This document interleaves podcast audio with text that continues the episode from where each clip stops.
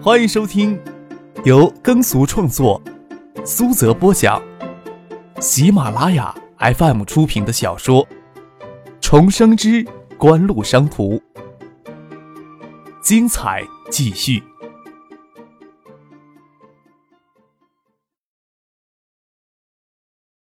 第六百一十一集。锦湖的核心产业，毋庸置疑就是爱达旗下消费类电子产品业务。拥有十三亿人口、经济持续高速增长的中国，将是未来十年全球增长最迅速的消费类电子产品市场。这一点已经毋庸置疑了。无论花费巨额资金、大量精心建设的研发体系也好，还是日益完善的产业体系链，还是对国内手机产业精心布局也好，使得爱达集团在国内的消费类电子产业巨头拥有别人难以企及的地位。与国家关税壁垒与文化的差异性，即使欧美日韩电子巨头在中国市场对爱达集团并不拥有十分的优势。海外市场有拥有 DMP 数字音频播放器这一款能直接切入全球音响技术的利器。除此以外，爱达集团对越秀控股直接持股百分之三十四。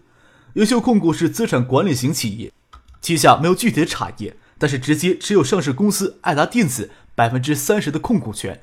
持有国内市场最大白电制造企业之一的香秋海电器百分之五十一的控股权，持有中兴微星百分之五十一的控股权，持有内地最大家电连锁企业盛兴环球电器百分之二十的股权。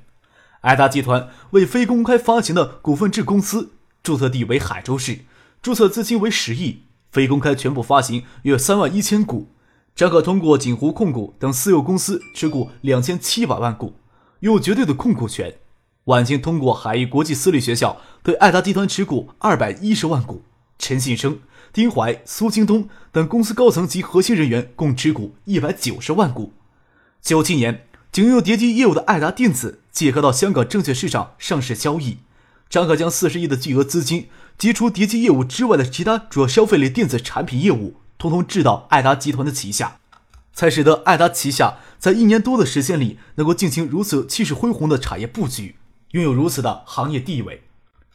九七年五月组建爱达集团时，当时计算非公开发行股票每股净资产就在二十五美元以上。时隔一年以后，每股净资产实际增长相当有限。关系国际通用的计算股票价值，通常以未来盈利预期为依据，以盈利预期来计算，爱达集团每股到底要做多少价才合适？绝对远远不止二十五美金。九六年底。香港国宇集团对爱达电子叠机业务进行注资时，就以每股四十亿美元的价格认购不到百分之十的股份。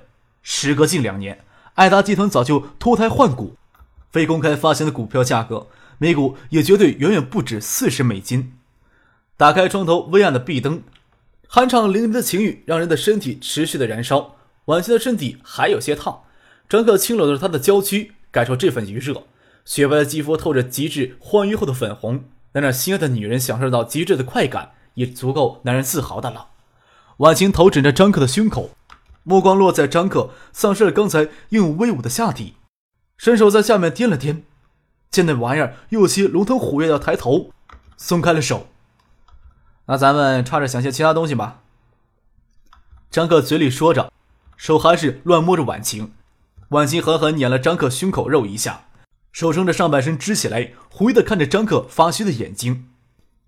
刚才激动的昏天黑地，谁知道搞错地方了？你喊疼，我不就知错就改了吗？张克胡扯着，搂着婉晴柔软的腰肢，轻拍着，让她老实的趴在自己的胸口。我计算呀，咱们有多少钱呢？算那玩意儿做什么？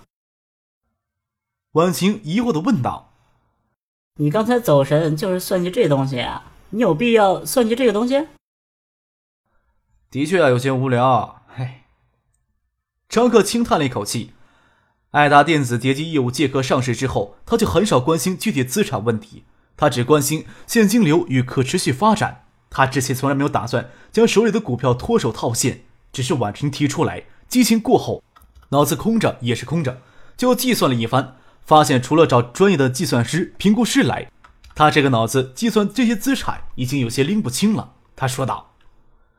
爱达越需要转让一部分股权给郭松元、陈文聪、马文渠等人，比例太少，对他们来说毫无意义。你也没有必要将手里的股份都让出来。这样好了，艾达那边你拿一百万股出来，我明天再拿一百万股出来，凑成两百万股给他们三家分。月秀那边也按照这个比例来。不用你名下的股份。婉晴拒绝道：“这是我的事情，你的金山已经静心了。”我说个故事给你听。张克清拍了拍婉晴的肥臀，让她稍安勿躁。一个男人，他家门口常有一个乞丐。男人很善良，每次路过呀都掏钱给那个乞丐。有一天呀，在他照例递钱给那个乞丐的时候，乞丐很疑惑的抬头问他：“先生呀，为什么你以前给我的都是五块钱，后来减少到了三块，而现在只给我一块钱了呢？”男人回答他：“我以前呀是个单身汉，比较宽裕，只给你五块。后来我结婚了，需要照顾，就减少到了三块。现在呀，我孩子出生了。”奶粉钱很贵，只好给你一块了。乞丐很愤怒地说：“你这个人怎么这样啊？你怎么能拿钱去养活你自己的老婆孩子呀？”婉清睁着美丽的眸子凝视着张克，一时不理解他说这个故事的目的。这年头呀，过于热情未必能讨得好。徐伯伯在任上还好，徐伯伯四年之后退了，继任者就未必领情了。说白了，政府的德行呀，比故事里的乞丐好不了多少。而普通民众又是善忘的，张克轻轻的说道：“今后这次呀，直接拿出一个亿来，都不能高调。说起来，意图也不是十分纯粹。我呀，也不是什么纯粹的人。你肚子里的花肠子，谁不知道？”婉晴笑着说，有些能明白张克的担忧。就算上学也能定下基调。锦湖捐出的钱呀，由锦湖自行决定用处。具体的事情啊。咱们可以找小叔来做。宏远事业建立安置房有经验，又快又好。小叔也答应从中不赚一分钱，但是具体的款项支用、账目明细，我还是决定在香港找一家慈善基金来具体操作。这种用心呀，你能够明白的？张克眼睛看着婉晴迷人的眼睛，捏着她的脸颊问道：“加上香港那边的募捐，凑两个亿来用于灾后重建，方方面面都说得过去。但是要将股权转让给那笔巨资直接捐出来的话……”就太惹眼了。志明留下来的东西，给老爷子来画也是应当。婉晴犹豫的说道：“你什么心思呀？我理解，所以啊，我才这么安排的。”张可拍了拍婉晴的肥臀，说道：“你坐上来，我跟你说说我的安排。”婉晴疑惑的看了张克一眼，大腿伸了一下，嘴里虽然这么说着，但是身体让张克撩拨着。套出来的钱呀，不要直接就给江南省。这笔钱呀，咱们可以丢海外一家银行里边，由这家银行再向江南省定期提供一笔低息的救灾贷款。过了四五年呀，江南省的经济发展起来，也就不会在乎这笔钱了。这样安排也好。婉清点点头，她从小就在这样的环境里长大，有些事情他算是见识多了。勾着身子拿床头的腕表看了看，吐吐舌头。啊，都快十二点了。我不能留在你房间里过夜了，不然明天早上一定会有蛛丝马迹露出来的。站起身来，拿着衣服就要穿。你不能这样不负责任吧？张克哭笑不得的看着下体，又看了看婉晴。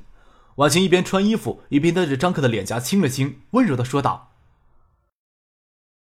我够了，哪天时间充裕，我来好好伺候你。在青山不行。”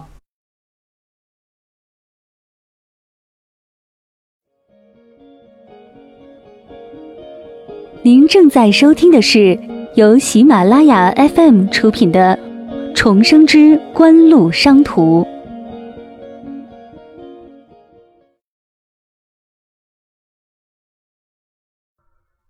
婉清偷偷摸摸的离开房间，张克一时没有了睡意，洗过了澡，坐在沙发上看资料。玻璃门敞开着，夜风吹得浮动。窗台外是金属雕翼的阳台，月光如水，将阳台浸在里面。从冰箱里拿了一瓶矿泉水，张克走到阳台上，看到隔壁的房间熄着灯，看见翟丹青亭亭玉立的站在隔壁的阳台上看夜景，她美丽的面容藏在幽暗的影子里。你没有睡正好，张克说道：“你到我这儿来一下，我有事情呀，请你帮着做呢。”说罢，转身离开了阳台，将房间门打开，等翟丹青从隔壁门过来。翟丹青在房间里穿着睡裙，有些透光，关了灯才敢站到阳台上欣赏夜景，也听到了婉晴穿着高跟鞋从张克房间离开的声音。不知道张克这么晚有什么事情要吩咐，翟丹青匆忙换了身衣服就到隔壁来了。